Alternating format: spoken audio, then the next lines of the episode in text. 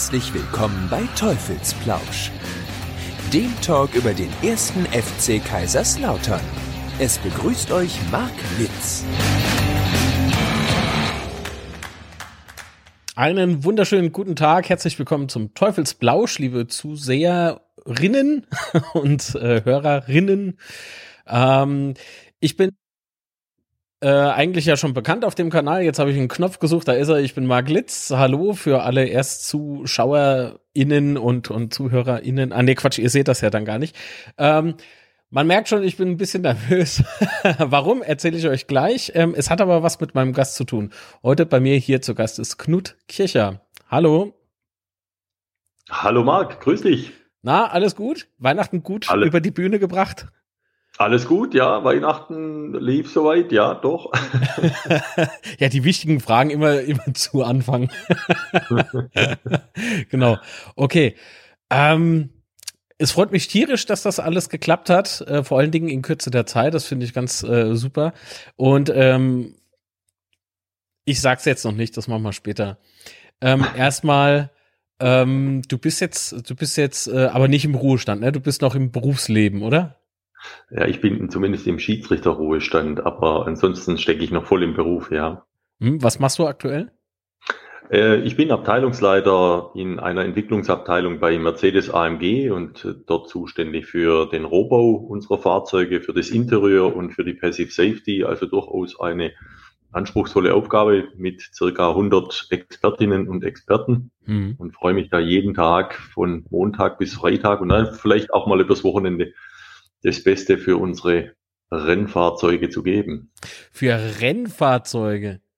Das heißt, du kommst ja, aus also, dem Thema Sport irgendwie nicht raus, oder? Ja, ja, also wir sind ja ein Sportwagenhersteller. Wir sind mhm. ja kein Tuner als AMG, sondern wir sind ja schon auch ein Sportwagenhersteller. Und äh, ja, somit komme ich aus dem Sport natürlich nicht mehr raus. Ist aber auch eine interessante Geschichte. Ja, auf jeden Fall. Was nämlich viele äh, gar nicht wissen ist, dass du Ingenieur bist. Also du hast das tatsächlich äh, studiert und das ist auch kein äh, jetzt so, ja, was mache ich jetzt schnell? Ach ja, komm, ich gehe jetzt einfach mal dahin. so als, als, nein, als nein, nein, nein, in der Tat. Also ich habe äh, tatsächlich studiert, ich habe Maschinenbau studiert äh, und ja und habe äh, immer nebenher auch, was heißt nebenher? Also man streitet sich am Ende des Tages, was hat man nebenher gemacht? Hat man die mhm. Schiedsrichterei nebenher gemacht oder das Berufsleben nebenher gemacht oder die Familie? Letztendlich war es immer ein Dreierspagat zwischen Familie, Beruf und Schiedsrichterei. Äh, ich war also nie Vollprofi und von daher bin ich der Berufswelt schon immer treu geblieben. Das heißt, auch während deiner äh, aktiven äh, Schiedsrichterkarriere ähm, warst du auch noch hauptberuflich äh, tätig als Ingenieur? Genau, auch das, ja. Aha. Wie, vielleicht wie? zum Teil ein bisschen reduziert, also gerade zu ja. internationalen Zeiten so eine 30-Stunden-Woche statt vielleicht eine 40 oder 35-Stunden-Woche, um einfach das Ganze in Gleitzeit und Urlaub besser auffangen zu können, so die ganzen früheren Anreisen, die Spiele unter der Woche, die internationalen Spiele unter die Woche, unter der Woche, die Lehrgänge. Und dafür war das dann, ähm, dann auch notwendig, dass man diese Stunden dann so ein bisschen anhäufen konnte, um sie dann auch wieder zu nutzen. Mhm. Das äh, stelle ich mir extrem stressig vor. Also meine Güte, weil du, ähm, wie gesagt, äh, hast ja eben auch gesagt, ne, Familie, da musst du eben den Hauptjob noch unterbringen. Also ich nenne einfach mal den Hauptjob, bezeichne ich jetzt äh, beispielsweise, also schiebe ich jetzt einfach mal äh, deinem aktuellen Arbeitgeber zu. So. Und dann eben dann noch äh, Schiedsrichter für DFB und für die FIFA. Das, äh, ja. Ja, also es wird einem, es wird einem nicht langweilig die Woche über, ja. ja.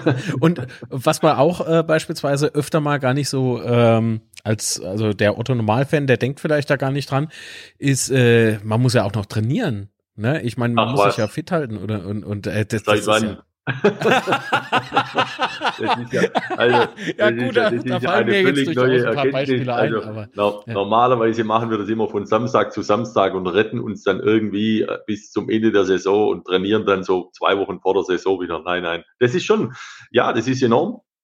Ähm, man hat da quasi nahezu das fast das gleiche Trainingspensum wie so ein Fußballprofi, also drei, vier, fünfmal in der Woche auf jeden Fall inklusive Regeneration, äh, dann unterschiedliche Intensitäten des Laufens, Grundlagenausdauer, Schnelligkeitsausdauer, Krafttraining.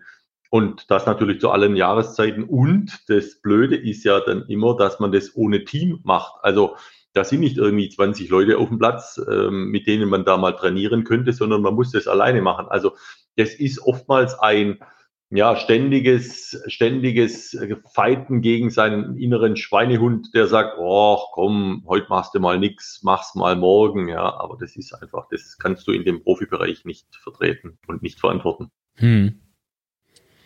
Okay, fangen wir mal ganz von vorne an. Wie kommst du eigentlich zum Fußball? Also äh, irgendwie mal selbst gespielt und dann eben ähm, hochgerutscht äh, oder nachgerutscht, weil ich meine, ähm, ich meine gelesen zu haben, dein ähm, Heimatverein ist der TSV Hirschau. Das ist der TSV Hirschau bei Tübingen allerdings, ja. Äh, wie komme ich zum Fußball? Natürlich jetzt zuerst mal als Fußballer. Und zwar ab der E-Jugend, E-Junioren, äh, recht jung. Klar, das war die erste, die erste Jugend. Heute gibt's ja F-Jugend und Bambini davor. Das gab's bei uns damals nicht. Und so habe ich angefangen, mit meinen Kumpels zu kicken. Irgendwann mal in der B-Jugend kam dann unser Jugendleiter auf ein paar Jugendliche zu, die gerade so ungeschickt zusammenstanden, inklusive dem Jugendtrainer und hat gesagt, Mensch, Kinder, unser Verein, der sucht wie der Schiedsrichter, es gibt so ein Bonus-Malus-System im, im württembergischen Fußballverband, wahrscheinlich in anderen Verbänden auch. Das bedeutet, wenn ein Verein mehr Schiedsrichter hat, als er haben sollte, dann bekommt er noch vom Verband ein bisschen Geld. Hat er zu wenig, zahlt er eine Abgabe an den Verband. Und ähm, jetzt wollte man A, das vermeiden und B, natürlich auch etwas tun für die Schiedsrichterei.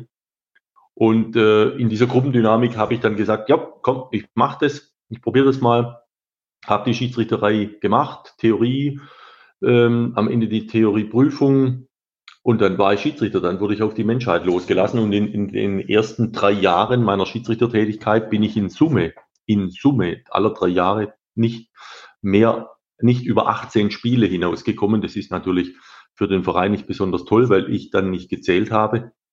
Und irgendwann mal hat's dann mal losgelegt. Ähm, dann hat man ein paar andere Spiele bekommen, hat vielleicht auch mal Jugendturniere, internationale Jugendturniere gepfiffen, durfte mit als Assistent, hat sich dann einer Beobachtung gestellt. Das heißt, dann reist ein neutraler Schiedsrichter Beobachter an, bewertet einen nach einem festen Schemata und es beginnt bei uns in der Bezirksliga. Und irgendwie scheint ich da nicht gerade talentfrei gewesen zu sein. Ähm, kam nach zwei Jahren in die Landesliga, nach äh, damals wieder zwei Jahren in der Landesliga in die Verbandsliga, ein Jahr Verbandsliga, ein Jahr Oberliga, ein Jahr Regionalliga und dann schwupp war ich dann irgendwie 98 in der zweiten Liga als Schiedsrichter. Damals gab es noch keine dritte Liga und dann vier, fünf Jahre, nicht gar nicht so lang, vier Jahre zweite Liga und irgendwann hat, man sich versehen hat, in der Bundesliga 2001 und 2004 dann sogar noch auf der internationalen Liste. Also das war dann schon so raketenmäßig, ja. Mhm. Wie sieht denn ähm, das aus? Bist du aktuell noch Mitglied eigentlich bei deinem äh, äh, TSV Hirschau? Ja, ja, klar, da bin ich immer noch Mitglied. Das ist mein Heimatverein und da sehe ich auch keinen Grund zu wechseln. Das ist ja auch traditionell bedingt, äh, auch wenn viele Schiedsrichter hier und da mal gewechselt haben. Mhm. So war mein Heimatverein immer Hirschau. Hirschau ist äh, mein, mein Wohnort äh, schon immer gewesen, auch wenn ich jetzt gerade nicht wohne.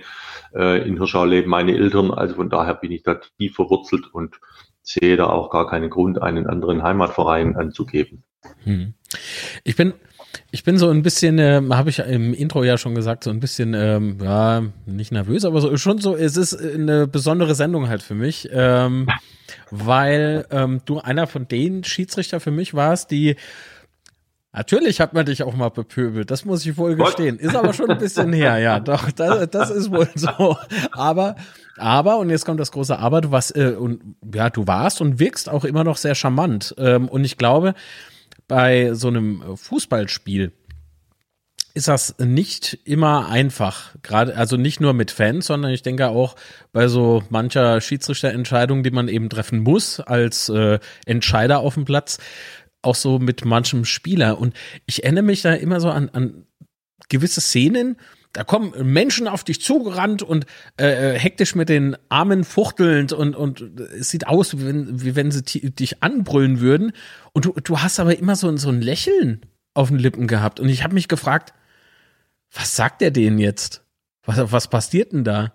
Weil im, im nächsten Moment war auch Ruhe. Ja. Ja, das ist, das ist manchmal so. Das, man muss sich das vorstellen wie so eine emotionale Leiter. Ja, und wenn halt, wie so eine Bockleiter. Und wenn der mhm. eine gegenüber dir schon mit einer relativ hohen Flugebene auf dieser Leiter begegnet, wenn ich jetzt auch noch auf der gleichen Höhe oder drüber einsteigen würde, dann würde sich das nach oben schaukeln. Also versuche ich doch eher mal äh, so ein bisschen Dampf von dem Kessel zu nehmen, vielleicht auch mal zu lächeln. Lächeln ist eine wunderbare Geschichte. Lächeln bewirkt sehr viel.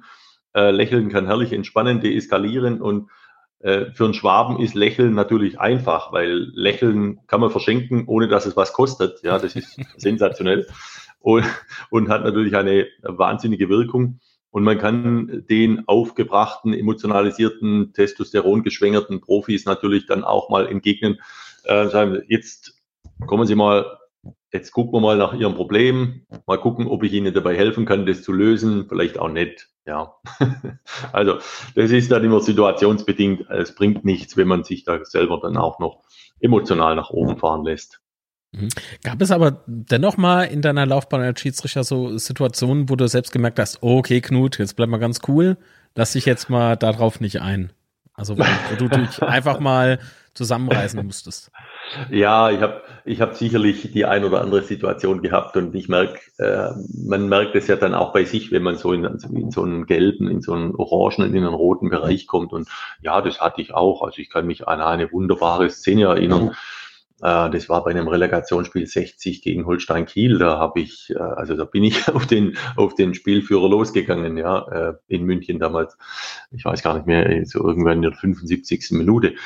Ähm, und habe ihm da mit dem Zeigefinger auf die Brust getippt und nachdem der Zeigefinger dann nichts mehr genutzt hat, wurde aus dem Zeigefinger die Faust. Ja, das sieht natürlich martialisch aus und da habe ich mich selber emotionalisieren lassen. Mhm. Ähm, ja, aber das, du, du bist natürlich auch Mensch, du bist da drin, du steckst da drin und und, und wenn dann irgendwie ständig jemand versucht, an die Grenzen oder darüber hinaus zu gehen und das ständig macht, naja, ähm, du bist kein emotionsloser Roboter, auch nicht als Schiedsrichter, auch wenn jetzt die, der, der Manager als solches immer als der ruhende Pol gesehen werden soll.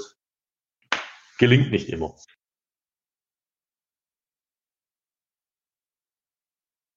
So, da bin ich wieder und der Knut ist auch wieder da. Gab ja. eben so ein paar, also wir haben dich gehört, es war alles fein, nur es Sehr gab äh, ein paar Verbindungsschwierigkeiten. Aber jetzt ah. alles wieder fein.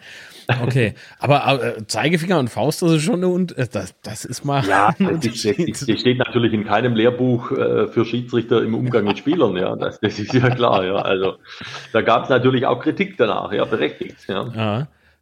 Äh, nur von der Presse oder eben auch vom, von seitens DFB? Nein, nein, nein, nein, nein, also das ist schon auch vom Fachpersonal, ne? das, wo man sagt, von den Verantwortlichen, dass wir, du musst dir ja vorstellen, wenn du in der Bundesliga, in der zweiten Liga oder gerade in dem Profibereich unterwegs bist, dann bist du ja immer irgendwo auch im Schaufenster dieser, dieses Fußballs, ja, da bist du Vorbild, da, da, da hast du dementsprechend zu agieren und das wirkt bis runter in die Basis. Ja, äh, nicht zu vergessen, wenn du einem Spieler, der jetzt den Ball wegschlägt in der Bundesliga oder das Trikot auszieht, nicht die gelbe Karte gibst, die entsprechend richtige, dann hat es eine Auswirkung, weil die Jungs an der Basis am Sonntag, die hören dann wieder, wenn sie das durchziehen, regelkonform, ja, aber dein Kollege am Samstag in der Bundesliga, der hat sie stecken lassen, ja. Und was bist denn du für einer? Und deshalb, nein, wir sind da schon auch Vorbild. Okay. Ähm, wie soll ich denn das, äh, wie soll ich denn das jetzt fragen? Das ist jetzt, ähm, wie hm. komme ich den Bogen, ja? ja genau. Also ich, ich stelle ich stelle mir das halt ähm, auch relativ äh, schwer vor. Ich habe äh, unlängst mit Urs Meier sprechen dürfen und äh, hatte ihm eine ähnliche Frage gestellt. Ähm, wie ist es denn für dich gewesen, als du das erste Mal im Stadion eben warst? Also erstes Spiel, das du geleitet hast und ähm, hattest, du warst ja anfänglich Linienrichter, ne? So, damit bist du im ja. Profibereich gestartet. Ja. Und ein Jahr drauf war deine erste eigene Partie die du leiten durftest. Oder musstest, je nachdem. Wie kamst du denn mit dem Druck da zurecht, mit, mit den vielen Menschen drumherum? Ah, das ist ja, du, du lernst es umzugehen, wenn du als Assistent da drin bist, dann hast du nicht ganz die Verantwortung, aber schon auch, ja. Ähm, Und dann lernst du das, da wirst du herangeführt. Das ist unser, unser Ausbildungssystem als Schiedsrichter. Und natürlich ist, wenn du dann in der Mitte bist, als Schiedsrichter selber, ist es nochmal was anderes. Und dennoch, du bist im Tunnel, du bist konzentriert, so die ersten paar Minuten, einfach, wo du merkst, ja, oh, das läuft heute gut, das ist prima, du bist, äh, du bist auf den Punkt genau fit, du bist auf den Punkt konzentriert. Und dann läuft es ab und zu wie von selber und du denkst nach 90 Minuten, hoppla, ist es denn schon vorbei, ja? Aber du merkst natürlich schon von Stadion zu Stadion, von Partie zu Partie, ja, da ist, da ist also schon ein Druck auf dem Kessel, ein Druck im Stadion.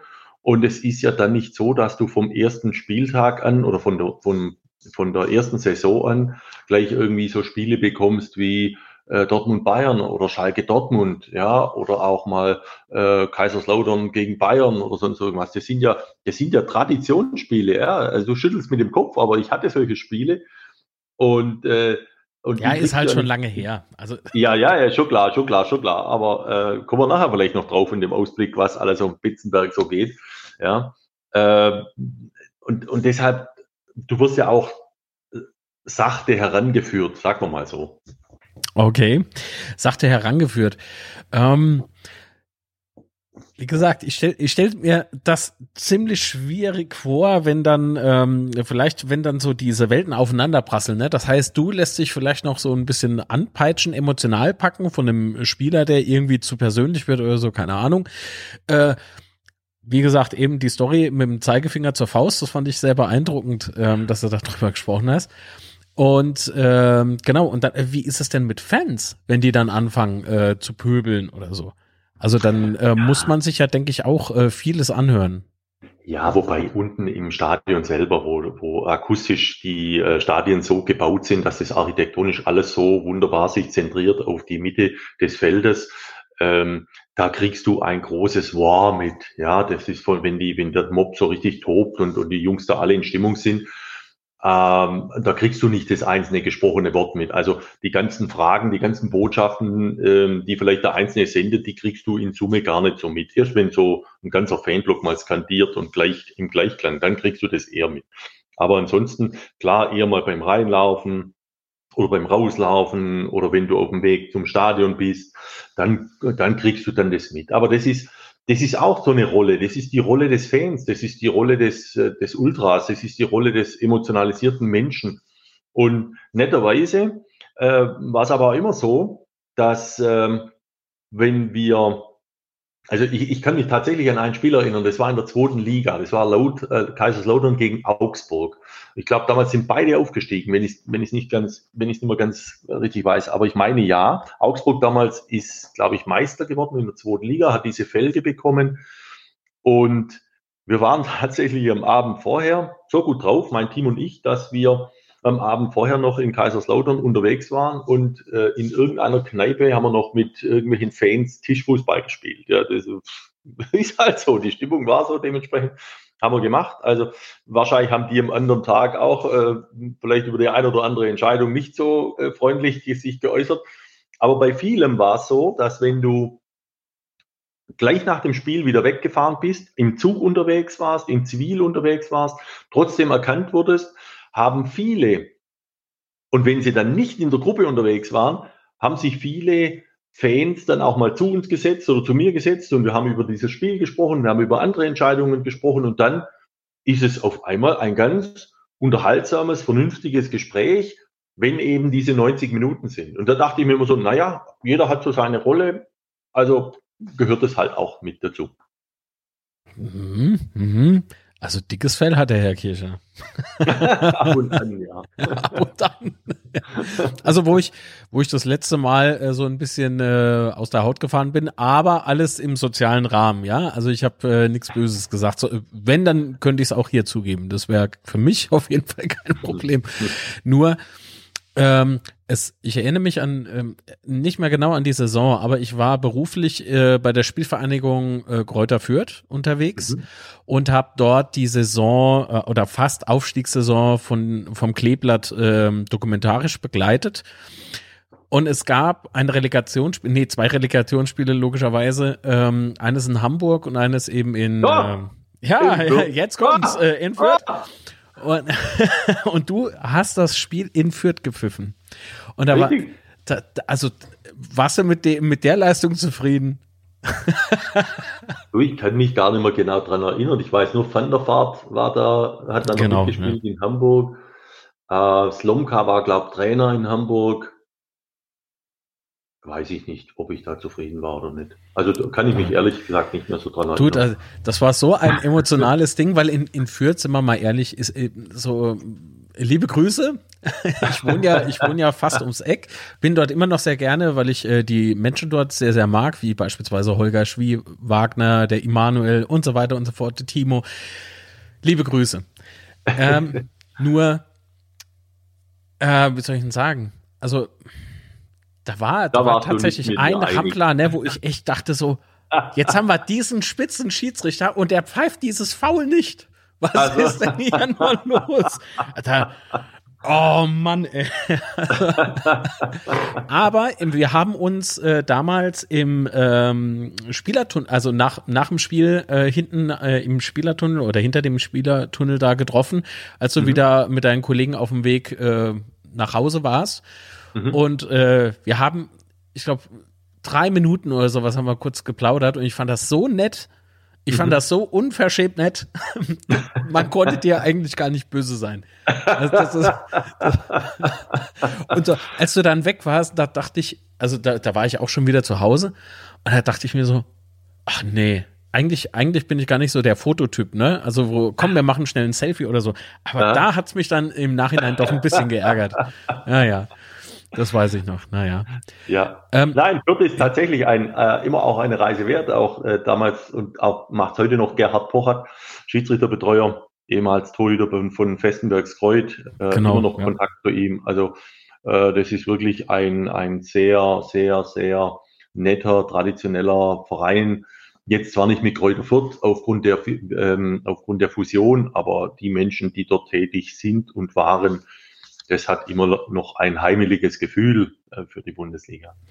Absolut. Und ich finde, das, ähm, das, das merkt man irgendwie als Außenstehender gar nicht so. Aber jeder, der dort arbeitet beispielsweise, äh, die sind alle sowas von engagiert und da, das wirkt dort alles, und das ist jetzt nicht irgendwie böse gemeint, aber das wirkt alles so, wie soll ich denn sagen?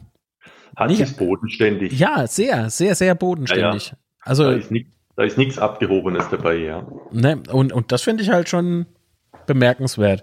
Auf jeden ja. Fall. Würde so manchem Verein auch gut zu Gesicht stehen. ähm, außerdem hat äh, die Spielvereinigung Kräuter Fürth ein super Ausbildungszentrum für Fußballer. Mhm. Also da, da, haben sie ein echt äh, super Nachwuchsleistungszentrum einfach mal so aus dem Boden gestampft. Das weiß ich auch noch. Mhm. Äh, irgendwie von heute auf morgen stand da plötzlich was. Naja, gut. Ah boah, jetzt bin ich gedanklich so weit abgeschwiffen. das ist Wahnsinn.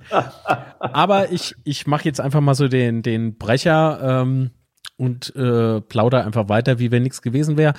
Ähm, ich habe mich äh, unter anderem gefragt, wie ist das eigentlich für so einen Schiedsrichter ähm, mit Verletzungen? Wie sieht's da aus? Also ich stelle mir das halt Nee, ehrlich gesagt kann ich mir jetzt überhaupt nicht vorstellen. Ist es ähnlich wie bei Fußballern, äh, wenn du längere Zeit vorm Fleck bist, äh, dann wirst halt nicht mehr angerufen oder aufgestellt oder, oder wie, wie sieht's denn da aus? Hast du überhaupt ähm, eine Verletzung, eine schwerere Verletzung gehabt in deiner aktiven Ja, ja, Laufbahn? also schwere Verletzung. Ich wurde tatsächlich mal am Innenmeniskus operiert, am, am rechten Knie, äh, weil der ist dann einfach eingerissen und dann musste ich über den Winter was machen.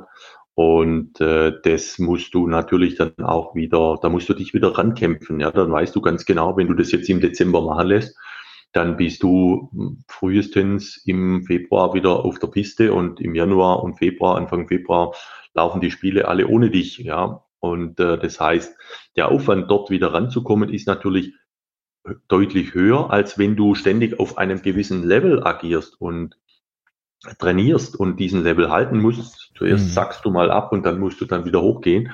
Und normalerweise ist es dann auch so, dass sowohl, und das habe ich damals machen müssen, sowohl international wie national eine, eine Leistungsprüfung wieder absolvieren musst, um äh, quasi die Eintrittskarte wieder zu haben, um an, am aktiven Geschehen teilzunehmen. Und äh, das ist natürlich schon mal, wo du sagst, naja, Mist, doof. Also dieses Rankämpfen ist einfach wieder da, ja.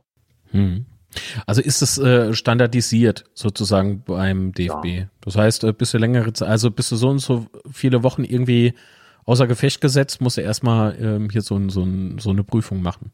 Ja, ja, ja klar, weil die haben natürlich auch eine Verantwortung. Äh, die wissen schon auch, da gibt's äh, genügend Experten, die wissen schon auch, wenn du jetzt mal hier auf der Couch liegen musst, das Bein mhm. hochhalten wegen einer OP und vielleicht so ein bisschen Regenerationstraining, dann äh, ist es natürlich äh, zwar in vier Wochen getan, aber da bist du nach vier Wochen Regeneration nicht auf dem Fitnesslevel, den du haben solltest, um hier äh, ordentlich Spiele zu leiten, um dann auch 90 plus Minuten safe zu sein. Und das haben sie, die Verantwortung haben die Verantwortlichen im Schiedsrichterbereich und wissen das dann auch so umzusetzen. Ja. Und dir als Schiedsrichter obliegt es quasi dann das Zeichen zu geben, zu sagen, hey, ich bin wieder soweit, weil du, du machst es natürlich jetzt nicht in der Generalprobe und sagst, Jungs, ich bin fit, ich bin vorher zwar nicht gelaufen, aber ich bin, ich bin fit.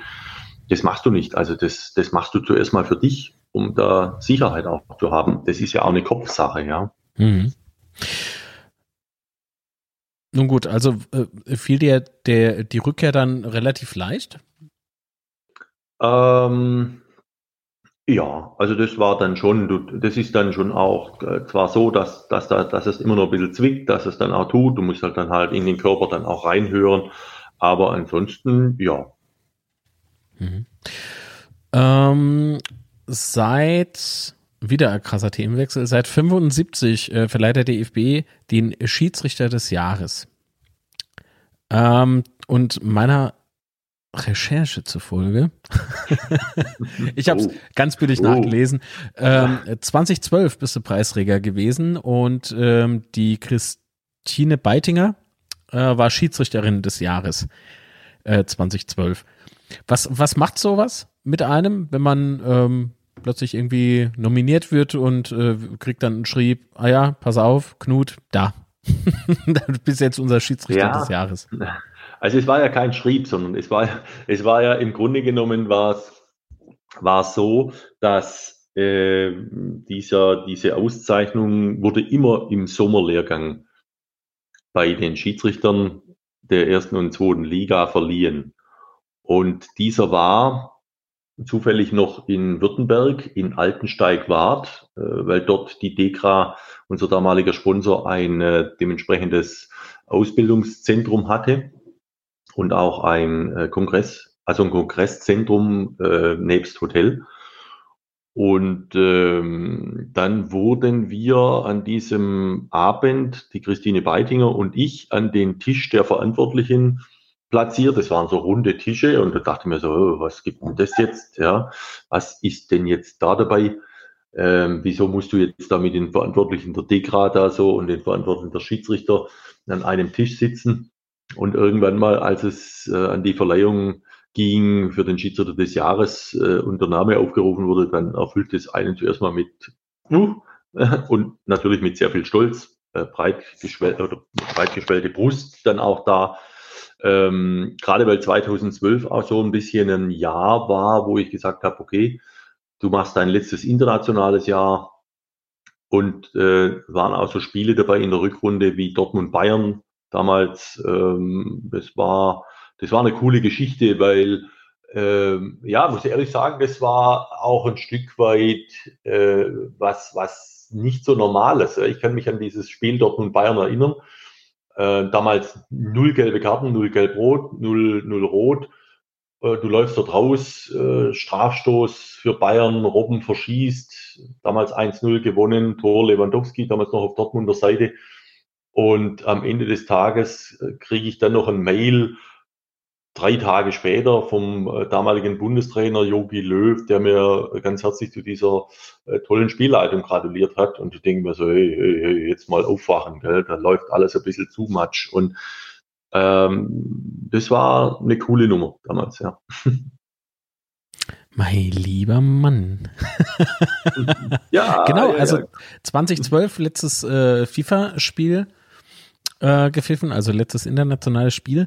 Ähm, war das irgendwie schon so ein innerliches, ähm, okay, jetzt äh, es langsam äh, für die Schiedsrichterkarriere dem Ende zu oder war es dir klar, du pfeifst auf jeden Fall noch äh, länger DFB und ist alles halb so wild? Ah, also es war zumindest so, weil äh, ich habe ja vorher gesagt, eingangs mit den parallelen Welten. Und ähm, die parallele Berufswelt hat immer ein Stück weit auch gelitten, wenn man den Aspekt von Führungspositionen an, äh, betrachtet. Und meine, meine damaligen Chefs haben mir immer gesagt, Junge, du hast die falschen Prioritäten. Du würdest zwar als Führungsperson alles mitbringen, aber du hast für uns die falschen Prioritäten. Und mitunter gehörte halt dazu der ganze internationale Zirkus, der unter der Woche zweieinhalb bis drei ganze Tage rausgerissen hat aus deinem Berufsalltag. Und dann habe ich gesagt, okay, jetzt irgendwie muss ich jetzt gucken, ähm, ich muss die Prioritäten ein bisschen verändern. Ja, und habe das dann gemacht und habe zu meinen Vorgesetzten auch gesagt, also Prioritäten klar erkannt, vier verschoben, jetzt gucke ich mal, was ich auf dem beruflichen Weg alles hinbringe. War damals äh, Sachbearbeiter als Ingenieur und wollte einfach in, diesen, in dieses Führungsthema reingehen und habe ihnen dann gesagt, also 2012 ab 2013 konzentriere ich mich dann mitunter halt mehr auf diesen beruflichen Ast. Mir war aber klar, dass ähm, die Schiedsrichterei bis zur Altersgrenze von 47 Jahren, äh, also 2016, für mich auf jeden Fall weitergehen darf und mhm. sollte.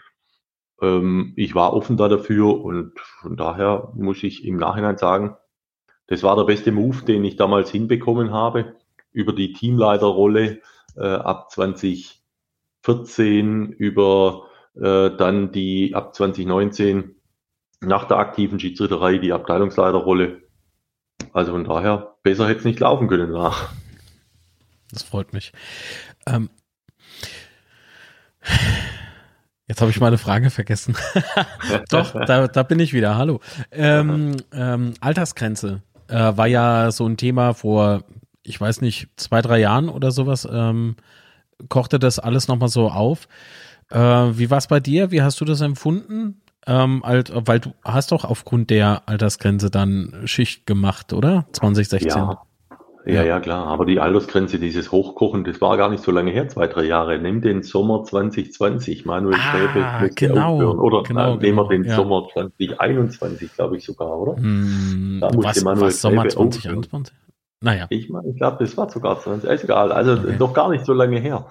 Äh, ich, und mit Marco Schmidt, mit Guido Winkmann, mit Manuel Gräfe, drei Schiedsrichter, mit Markus Hecker, ein, ein, ein Schiedsrichterassistent, der die alle die Altersgrenze erreicht haben. Man mag zu der Altersgrenze stehen, wie man möchte.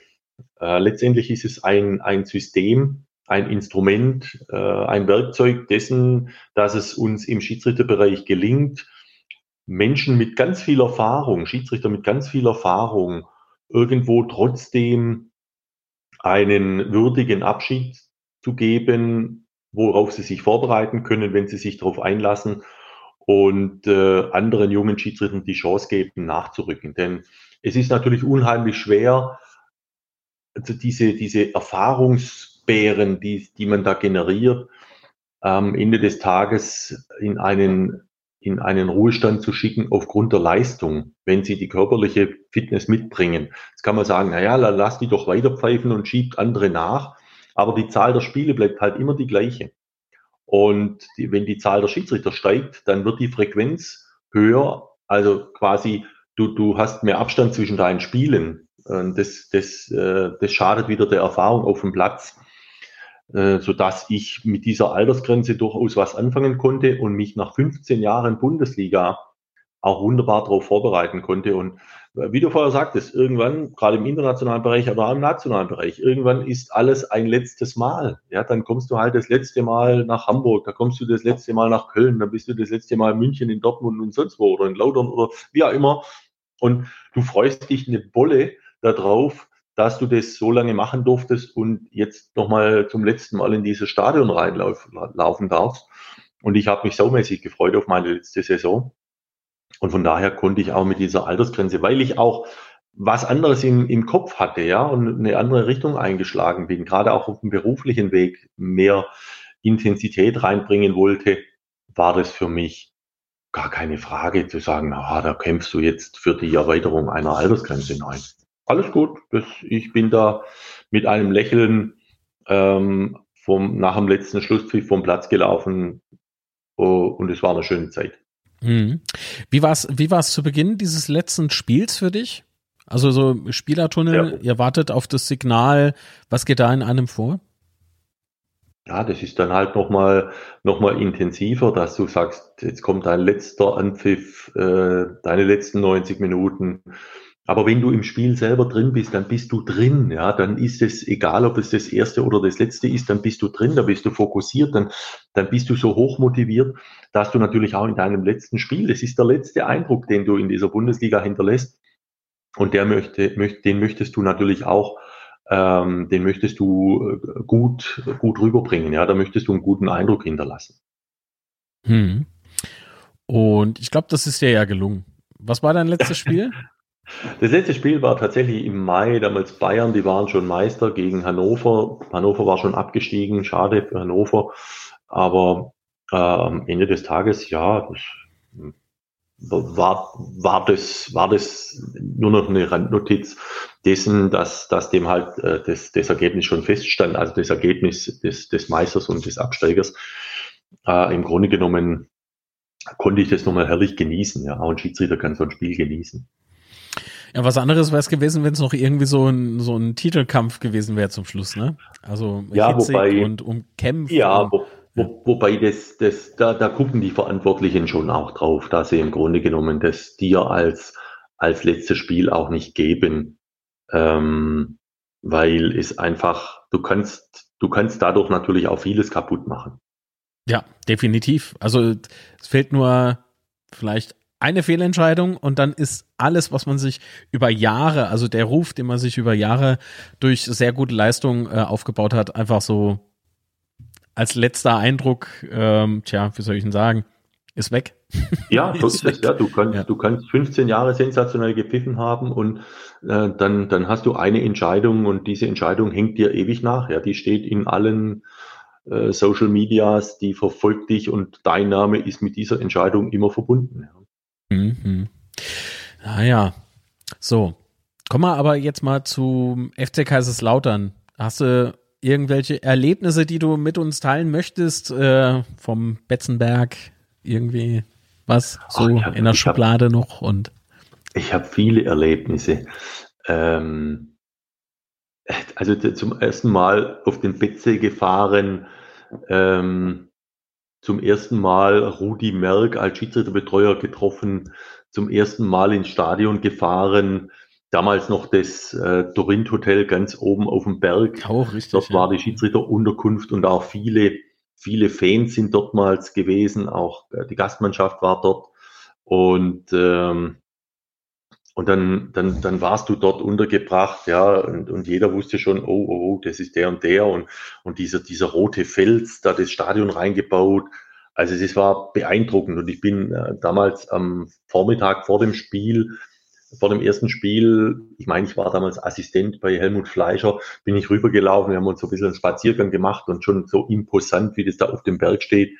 Das war klasse. Ja, das war wirklich klasse.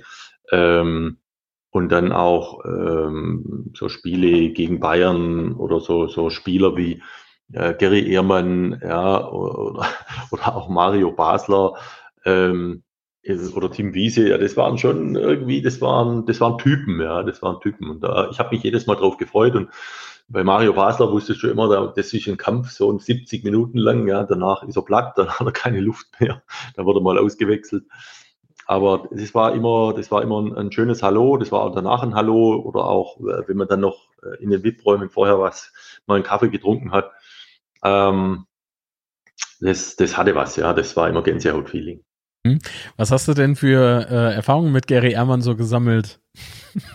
Ach, Gary Ehrmann ist ja, ist ja ein Typ, der ist ja gerade raus, ja, und, und der sagt dir dann auch mal aufs Gesicht zu, wenn er mit irgendwas nicht so einig ist, ja, und dann kannst du ihm aber auch gerade raus entgegnen, dass du jetzt gerade mit ihm auch nicht so einig bist. Und das Wichtige ist doch, dass das danach einfach äh, wieder, wieder äh, ein, ein Stück runterkühlt und, und dass das, dass das vergessen ist es wahrscheinlich nicht, ja, das bleibt in Erinnerung, aber es ist, es ist, äh, es ist ausgeräumt, es ist verarbeitet.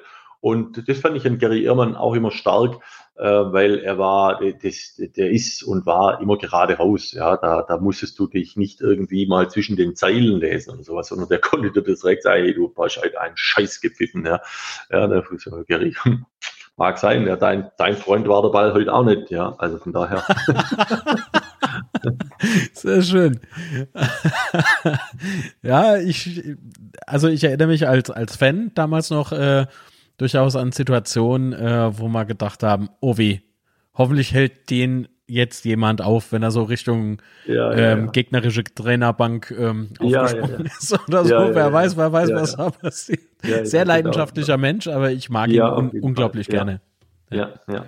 Ja, und ich sag mal, Kaiserslautern hatte natürlich auch immer schon irgendwo diese, diese, diesen, äh, ja, diese, diese Historie drin, ja, mit, mit Fritz Walder, mit Horst Eckel, mit Ottmar Walder. Und wenn du da rangefahren bist unter den, an dem Kreisverkehr, bevor es hochgeht, ans Stadion von unten und da dieses, dieses, äh, dieses äh, Monument da, muss man schon sagen, ja, dieses Denkmal hm. und äh, die ganze Stadt da im Aufruhr und äh, das ist einfach, es ist einfach geil gewesen, ja, muss man sagen. Es war einfach geil, da zu pfeifen, ja.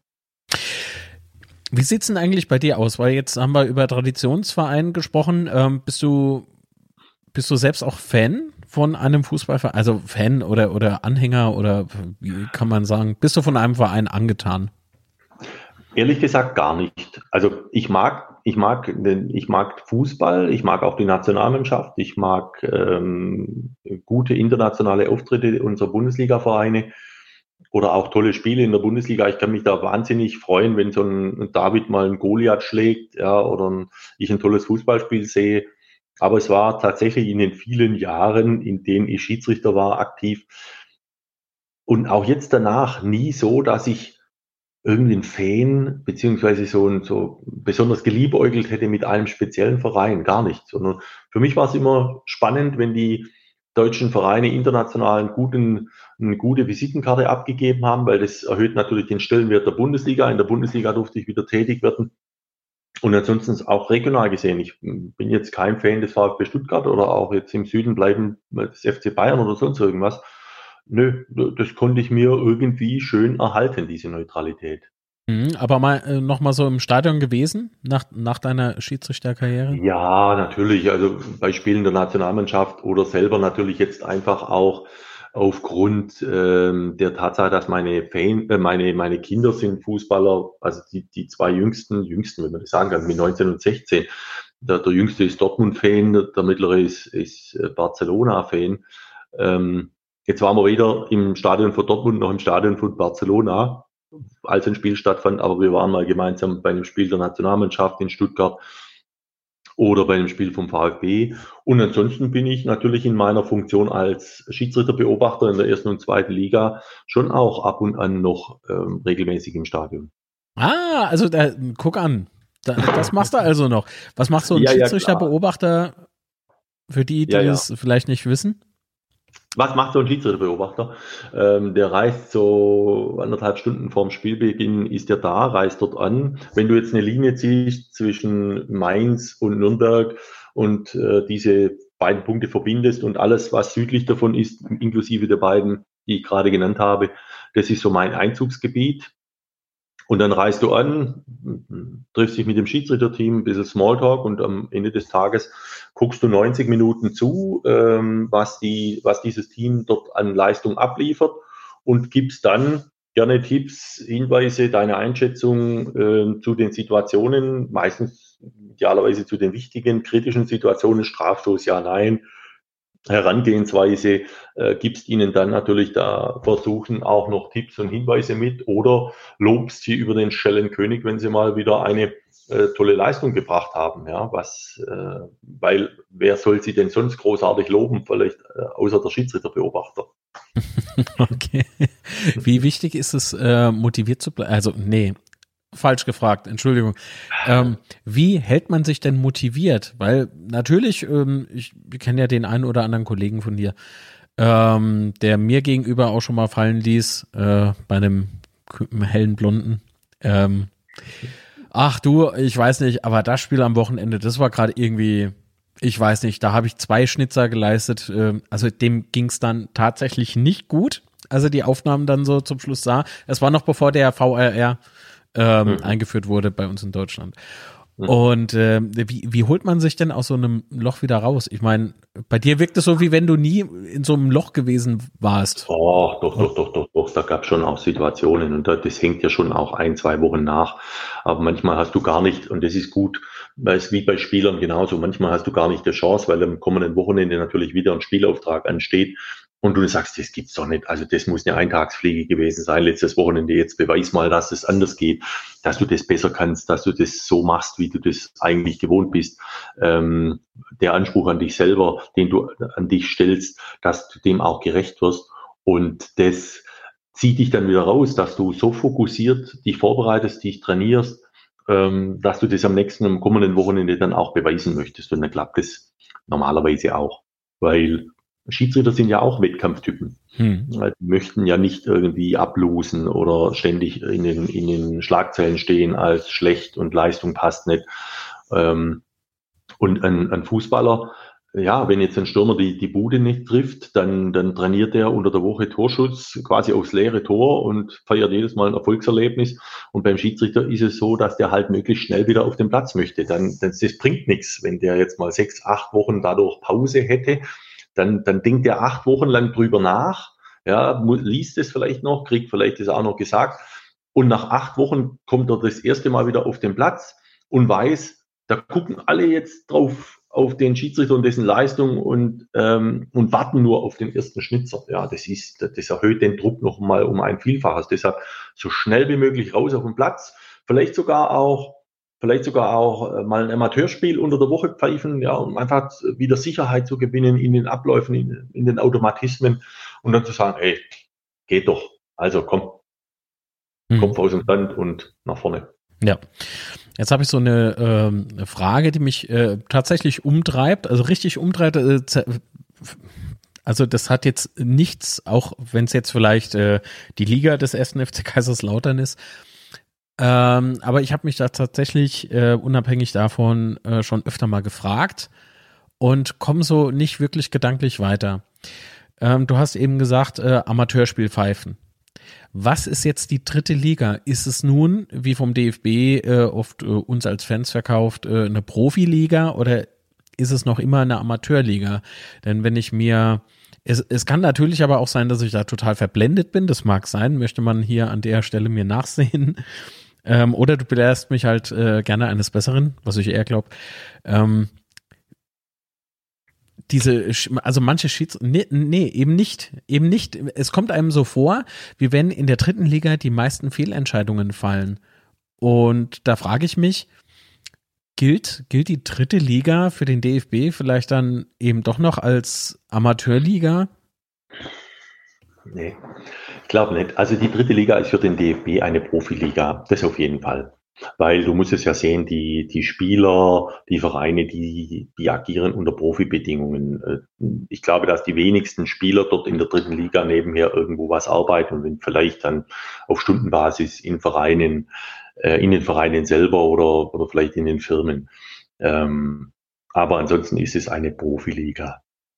Für die Schiedsrichter als solches naja, äh, sind wir mal ehrlich, die Aufwandsentschädigung für den Schiedsrichter als solches lässt es natürlich nicht zu und auch nicht für die Assistenten, dass die sich dementsprechend rausnehmen können, wenn sie die dritte Liga als höchstes haben. Und hm, vielleicht sind sie dann noch Assistenten in der zweiten Liga, dann geht's einigermaßen, aber wenn sie jetzt nur die dritte Liga hätten, dann wird schon schwierig, davon irgendwie dann auch seinen Lebensunterhalt zu bestreiten, obwohl du dann natürlich auch hergehen müsstest und sagst, der Zeitaufwand ist schon nahezu der gleiche in der dritten Liga wie in der zweiten Liga, ja. Äh, zum Teil am Vorabend anreisen, ja, lange anreisen, du musst trainieren, du musst fit sein. Das ist so eine, eine, eine, eine Durchgangsstation, wo sich dann die Spreu vom Weizen trennt und du sagst, schaffe ich es in den Profibereich voll in die zweite Liga rein und vielleicht dann in die Bundesliga weil arg lange werde ich in der dritten Liga nicht verweilen können. Das ist jetzt kein Sammelbecken, ja, wo man sagt, na ja, jetzt bleibst du mal unter fünf, sieben, acht Jahre. Das wird nicht funktionieren. Es ist eher so eine Durchgangsstation. Dass de, ob das dann jetzt eine Erklärung ist für die Feststellung, die du getätigt hast, zu sagen, na ja, deinem Eindruck nach passieren in der dritten Liga die meisten Fehler, weiß ich nicht Könnte aber sein, dass der Druck für die Schiedsrichter natürlich enorm ist äh, und trotzdem eine hohe Medienpräsenz natürlich auch da ist, weil die dritte Liga ja interessant ist. Nun, ob die meisten, ja, also es kommt mir halt tatsächlich so vor. Und ich bin mhm. halt, oder ich habe mal in einem ähm, Live-Gespräch gesagt, ähm, dass ich irgendwie so der Meinung, also nein, nicht irgendwie, ich bin der Meinung, wenn der DFB es ernst meint, dann muss er aber auch, ähm, ich habe es falsch formuliert, weil jetzt weiß ich ja, die Aufwandsentschädigungen ähm, sind halt deutlich geringer äh, als in den zwei Profiligen oben drüber. Ähm, äh, ich ich habe eben gesagt, dann muss der DFB auch gucken, dass ähm, die Schiedsrichtergespanne ähm, auch ja, ausgebildet sind dafür und nicht irgendwie so, ja, ja, der Pfeifer hat sein erstes Spiel, setzt, die, setzt den mal dahin oder so. Das ist halt schwierig. Äh, beispielsweise äh, gab es bei uns ein Spiel, wurde, na, ich sag lieber keine Namen, aber dennoch ein, eine solche Deeskalation auf dem Platz, nicht nur von einem Schiedsrichter, es waren, waren ja ein paar Spieler, auch diese, es gibt ja diese Benachteiligungstabelle und so weiter. Wenn du die einfach mal guckst, so für Liga 1, 2 und 3, also ich weiß nicht.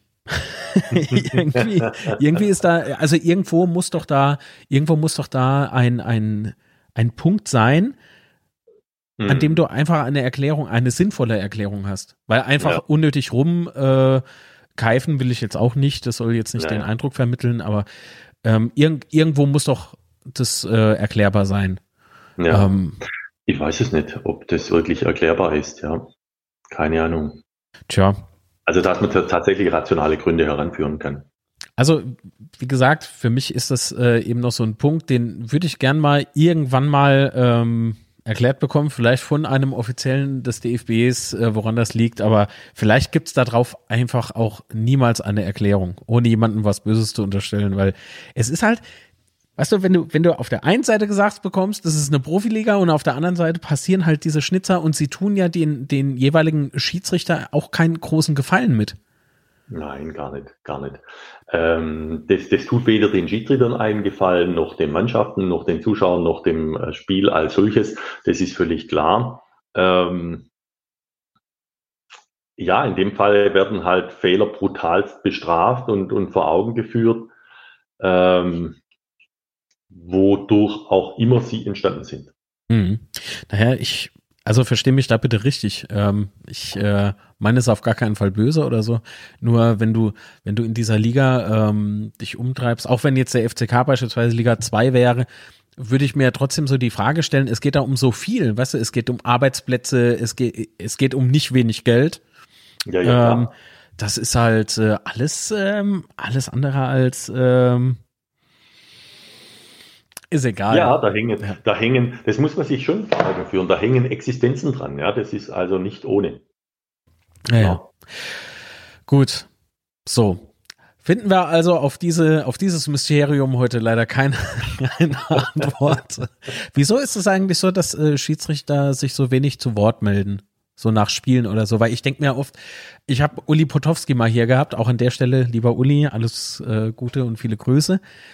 Ähm, mit dem habe ich mal, ähm, dem hatte ich damals die Frage gestellt, diese, warum macht man eigentlich so nach dem Spiel diese Interviews mit den Spielern? Die sind ausgepowert, du bist, äh, stehst vielleicht noch unter Adrenalin oder so.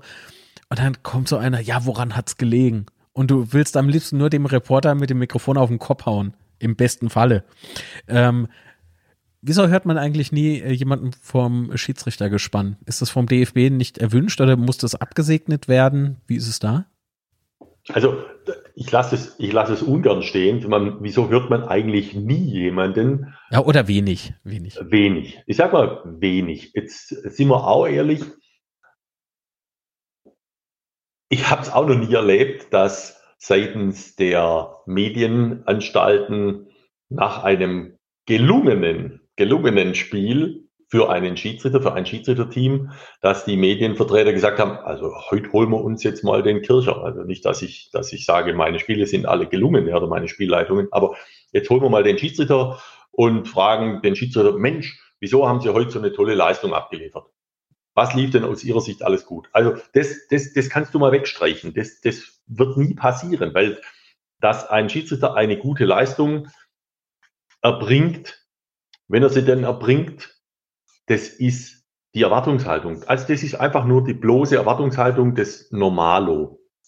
Ja, das heißt, das wird erwartet und wenn dem so ist, wird gar nicht lange drüber geredet. Ist es übrigens das größte Lob für einen Schiedsrichter, wenn niemand über ihn redet, dann hat er eine ordentliche Leistung absolviert. So, also wird doch ein Schiedsrichter immer nur vor die Mikrofone gebeten, wenn irgendwas war. Und jetzt hat er zwei Möglichkeiten. Entweder er kann es erklären, dementsprechend. Ja, also die sind alle regelsicher, die können das erklären und so erklären, dass es der gemeine Fußballfan dann auch tatsächlich versteht. Oder B, er kommt in eine Art Rechtfertigung, dass es heißt, naja, jetzt hast du es gesehen auf dem Fernsehschirm, naja, es ist wohl nicht so, wie du es gepfiffen hast. Ja, und da gibt es die Unterscheidung zwischen Graubereich, wo, wo es die Meinung gibt und die Meinung gibt, also wo beides zulässig ist. Oder es gibt Schwarz-Weiß, wo du weiß gepfiffen hast, wäre aber schwarz gewesen. Über den Video Assistant Referee sollte dieses Schwarz und Weiß eigentlich vorbei sein und damit auf dem Platz schon geregelt. Und nichtsdestotrotz gibt es so Spielleitungen, wie es halt neulich auch mal war, mit Dortmund Bayern. Ähm, da, da, da nimmst du den Schiedsrichter und ähm, bietest ihn dann vors Mikrofon. Und da passiert es auch. Also der Schiedsrichter selber darf das entscheiden am Spieltag, ob er den Fernsehanstalten oder den Medienanstalten ein Interview gibt oder nicht. Und ansonsten, wenn das zwischendrin passiert, nicht am Spieltag, dann geht es alles über die Medienbereiche des DFB, weil dem sind sie unterstellt. Und wenn dort ein Interview ist, dann müssen sie das alles vorher abklären. Das ist aber im Grunde genommen genauso, wie wenn ein Spieler befragt werden soll in, unter der Woche, dann ist es auch über den Verein abzuklären und da sagt der Verein dann auch, ja, geht oder geht nicht. Äh, der Verein im Übrigen sagt aber auch ganz klar bei den Anfragen für Interviews nach dem Spiel, wenn da jetzt eine ARD kommt und sagt, also wir hätten gern bei Dortmund den Mats Hummels und wir hätten gern den und den, dann sagt Dortmund, oh, oh, den Mats Hummels, den kriegt er, den anderen kriegt er vielleicht nicht. Ja, müsst ihr euch halt, könnt ihr euch einen anderen Spieler aussuchen. Und so ist es mhm. auch beim, beim DFB unter der Woche. Das kann also durchaus sein und ansonsten, ähm, wie gesagt, spieltagsbezogen darf der Schiedsrichter selber entscheiden, ob er was sagt oder nicht. Naja, das ist doch mal interessant. ähm, ja, jetzt hast du selber angesprochen, ne? Dortmund Bayern. Ähm, das äh, brachte ja wieder diese unsägliche Diskussion auf mit äh, dem Herrn Zweier. Ich weiß nicht, äh, findest du oder wie, wie denkst du darüber, wenn, wenn der DFB doch ähm, der Meinung ist, also es war ja damals mit den, was hat er bekommen, 200, 300 Euro oder ich, ich weiß es nicht mehr so genau. Der DFB hat sich dazu entschieden, ihm eine zweite Chance zu geben. Jetzt habe ich aber hier auch wieder das Gefühl gehabt, dasselbe Gespräch hatte ich ja mit Urs Meier auch geführt gehabt, ähm, dass die, dass die Schiedsrichter, in dem Falle eben den äh, Herrn Zweier, ähm, der, der wird einfach dann, wenn es so richtig eskaliert, pressetechnisch, äh, hat man irgendwie so das Gefühl, er wird alleine gelassen. Und ich frage mich halt, ähm, hätte es denn überhaupt so hochkochen müssen? Oder hätte man da im Vorfeld, ja gut, jetzt so im Nachhinein hätte, hätte, ne? Ist immer einfach. Nur, ähm, ich, ich weiß nicht, ich, ich fand diese ganze Diskussion um diese, ja, ist doch eh gekauft und so, fand ich irgendwie ja. überflüssig. Ja, jetzt sind wir mal ehrlich. Wenn jetzt dieses Spiel, und, und wir reden ja immer ergebnisbezogen, wenn dieses Spiel unentschieden ausgeht, der Felix Zweier einen Strafstoß pfeift, ähm, der durchaus möglich gewesen wäre nach dem Foulspiel an dem Marco Reus, und wenn er den Strafstoß, den er gepfiffen hat, auch noch pfeift und so gepfiffen hätte, nämlich dieses Handspiel vom Mats Hummels, und am Ende des, des Tages das Spiel unentschieden ausgeht, hat der Felix Zweier nahezu alles richtig gemacht. Und keiner redet darüber und keiner greift in die nächst tiefere Schublade und zieht raus, na, by the way, das war ja mal einer, der war doch damals bei dem Holzer auch dabei. Mhm. Und wenn dann nicht noch auch noch ein Ex-Kollege die Schublade selber noch hilft, mit aufzumachen, dann macht sie vielleicht ein anderer, ein neutraler Medienvertreter auch nicht auf. Ja, und sagt, ey, es gibt gewisse Dinge, das gibt es auch in Ihren Kodex so ein bisschen, dass man über manche Dinge vielleicht auch gar nicht mehr redet, weil das Ding ist abgegolten. Das ist, ähm, das ist zivilrechtlich abgegolten, das ist sportgerichtlich äh, abgegolten. Also es ist eine abgeschlossene Akte diesbezüglich, ja. Und diese Entscheidungen, wie du eingangs sagtest, sind auch gefallen. Aber wir sind natürlich immer sehr ergebnisorientiert und natürlich auch emotionalisiert an der einen oder anderen Stelle. Und dann kommen diese Dinge auf. Ja, ob du willst oder nicht. Und da kannst du im Vorfeld so viel babbeln und präventiv reden, wie du willst. Es wird am Ende des Tages dann trotzdem aufgemacht, diese Schublade. Und dann kannst du im Nachgang vom DFB aus natürlich nur noch mal sagen, also Leute, pass auf, das ist alles abgegolten, das ist, das ist soweit abgehakt, äh, Geschichte von damals. Aber in den, äh, in den Augen der Öffentlichkeit ist es zuerst mal draußen, weil das so schnell rauskommt, das kannst du nicht vermeiden. Naja, ich finde es in dem Falle auch ähm, sehr gefährlich, weil man hat ja vor vielen Jahren äh, gesehen, was ähm, dieser, dieser dauerhafte Druck mit einem Schiedsrichter oder generell mit einem Menschen ja. äh, dann ja. anstellen kann. Ich habe es auch in einem anderen Teufelsplausch angesprochen, ähm, Thema Baba Grafati. Ja. Ähm, du sitzt in Köln, willst ein Fußballspiel gucken und der Schiedsrichter erscheint nicht. Äh, extrem tragisch, kriege ich heute noch Gänsehaut, das ist Wahnsinn, ähm, was da, was da passiert ist.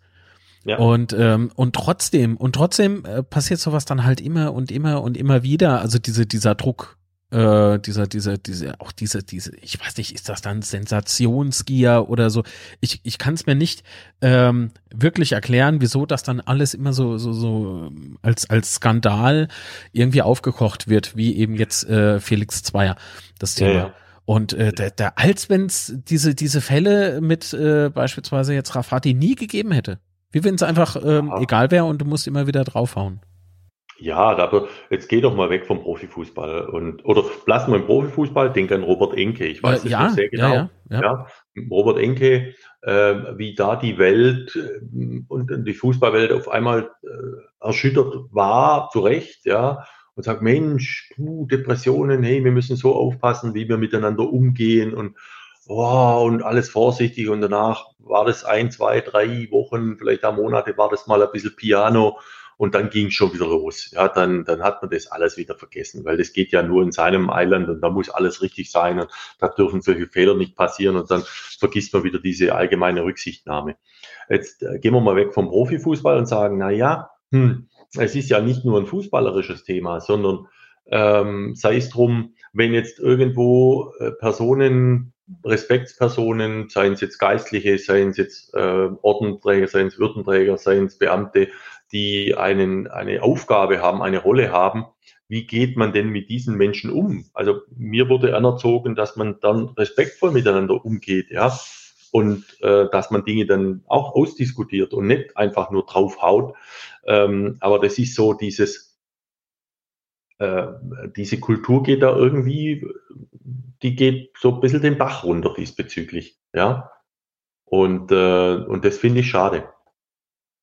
Ja, es, ich wünschte, ich hätte da irgendwie eine einfache Erklärung, aber ich glaube, in dem Falle hast du halt, äh, wie heute, im kompletten Teufelsblausch einfach recht. Ähm, deswegen meinte ich ja eben auch so dieses, diese, diese, dieser, dieser Respekt überhaupt vor Menschen. Weißt du? Also wenn ich, wenn ich dran denke, äh, wie beispielsweise, das Fass machen wir jetzt nicht auf, ich will es nur so am Rande erwähnen, ähm, Corona-Richtlinien oder sowas. Es wird gar nicht mehr ähm, so wirklich diskutiert, sondern ähm, es, oder sich an Fakten orientiert. Nein, es gibt Menschen, die, die hauen einfach mit der Keule drauf, behaupten einfach irgendwas. Nur mhm. weil es ihm selbst ganz gut in den Kram passt und trotzdem wird Corona nicht einfach verschwinden deswegen. Ja, also ja. es wird, es wird ja. da äh, ja, oder, oder selbst ich, ich bekomme da per E-Mail von so manchem gestörten Menschen einfach so Morddrohungen und sowas, aber das geht ja, jetzt ja. auch schon fast ein, ein, halbes Jahr oder so ist es jetzt her. Ja, Seitdem äh, podcast-technisch alles so ein bisschen weiter verbreitet äh, wird. Und das, äh, da denkst du dir echt irgendwie, keine Hobbys oder woran ja, ja. liegt das? Und, und das ist ja schwierig einschus, das ist ja auch dann schwierig einzuschätzen. Ja, ich, den ein oder anderen Brief habe ich auch mal bekommen äh, auch sogar im Zusammenhang mit Kaiserslautern, ja, das ist. Äh, ups. ups, ja, ja. Das war ein Spiel in Bremen. Als Tim Wiese dann auch noch, glaube ich, nach dem Spiel mit Rot vom Platz flog, oder gelb, nee, Rot war es, ja. Ähm, da war ein, ein Strafstoß an Ailton verschuldet. Ja, und ich habe den gepfiffen und es hat sich ja dann im Nachhinein herausgestellt, dass er richtig war. und ähm, tatsächlich einen, einen Drohbrief bekommen, wenn ich also, dass ich schuld war jetzt oder schuld bin, wenn am Ende des Tages Kaiserslautern es nicht schafft ins internationale Geschäft, ähm, dann kann ich mir doch schon mal dementsprechend Schutz suchen. Ja. Und das sind so Dinge, wo ich dann sage, oi, wow, wow, ist da jetzt einer gerade so ein bisschen hm, auf, auf Dope oder, oder wie ernst darfst du und kannst du sowas tatsächlich nehmen, ja? Hm.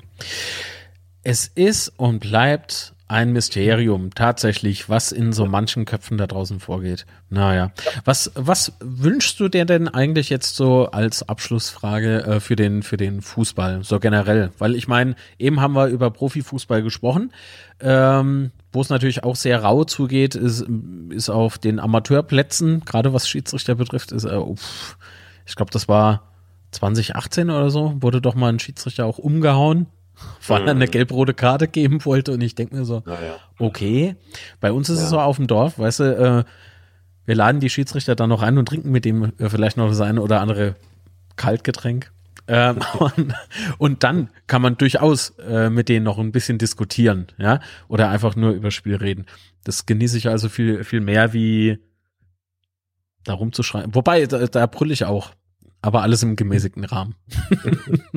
Ja, aber was wünsche ich mir? Im Grunde genommen wünsche ich mir einen respektvollen Umgang, dass Fußball Fußball bleibt und, und nicht mehr daraus gemacht wird. Fußball ist eines der schönsten äh, Nebensachen dieser Welt. Wenn man es genießen kann, wenn man auch die Emotionen natürlich dabei hat, aber sie alle in einem, in einem gewissen Rahmen, in einem gewissen Limit bleiben, so dass keiner A, natürlich auf jeden Fall keiner körperlich verletzt wird äh, durch, durch irgendwelche gesteigerte Emotionen. Das geht auch bei Gegenspielern, vor allen Dingen auch bei Schiedsrichtern, das gehört absolut dazu, dass man das akzeptiert, äh, dass man vielleicht auch Grenzen sich, von sich selber und von anderen akzeptiert und äh, man dadurch in dem Amateurfußball, im Jugendfußball, und da gehören natürlich auch Zuschauer und Eltern dazu, sich das Ganze nicht selber kaputt macht auf Dauer, ja, weil das wäre einfach schade. Äh, und andere Sportarten zeigen, dass das auch geht, so miteinander umzugehen, auch wenn es am Ende des Tages im, in einem Wettkampf ist und um Punkte geht, um Tabellen geht. Es geht, wenn man das tatsächlich ernst meint und miteinander einen Weg findet. Und den braucht es allemal. Das sind sehr schöne Worte, mein Lieber. So. Ich bin äh, fast leer gefragt, vielleicht doch noch ganz, ganz, ganz schnell. Gibt es irgendwie eine ganz besondere Partie, die dir in Erinnerung geblieben ist? Ja, das ist tatsächlich das Pokalfinale 2008, äh, Dortmund gegen Bayern, weil das ist so, äh, du pfeifst in deinem eigenen Land ein Finale, äh, hörst deine eigene Nationalhymne, das hast du sonst nie bei internationalen Spielen gehabt, haben sie immer zwei falsche Lieder gespielt das ist etwas, wo die Nation stillsteht, wo sie guckt äh, auf Berlin, wo sie auf dich guckt. Und äh, das war sicherlich eins der besondersten Momente, die ich erleben durfte. So, jetzt aber. Vielen Dank, lieber Knut, für deine Zeit, für deine Eindrücke, für deine Erlebnisse, die du mit uns geteilt hast. Und äh, ja, bleib, bleib bitte so, wie du bist. Ganz großartig. Gerne. Gerne, Marc. Danke dir für die, ähm, für die tollen Fragen und natürlich herzliche Grüße an den Betze oder auf den Betze. Immer wenn ich mal so im Großraum Kaiserslautern vorbeifahre, denke ich sehnsuchtsvoll an den Berg zurück. Muss du immer winken. Muss ja, immer ja. winken. Okay. Äh, wir gucken jetzt noch gemeinsam das Outro. Wie gesagt, bleibt bitte noch in der Leitung. Und euch jetzt äh, vielen Dank fürs Zusehen und fürs Zuhören. Ich hoffe, ihr kommt gut ins neue Jahr und ähm, ich hoffe, wir sehen uns nächstes Jahr wieder. Dann, bis dahin, macht's gut. Tschüss. Das war Teufelsplausch. Bis zum nächsten Mal. Du möchtest als Gast dabei sein? Dann schicke uns einfach eine Mail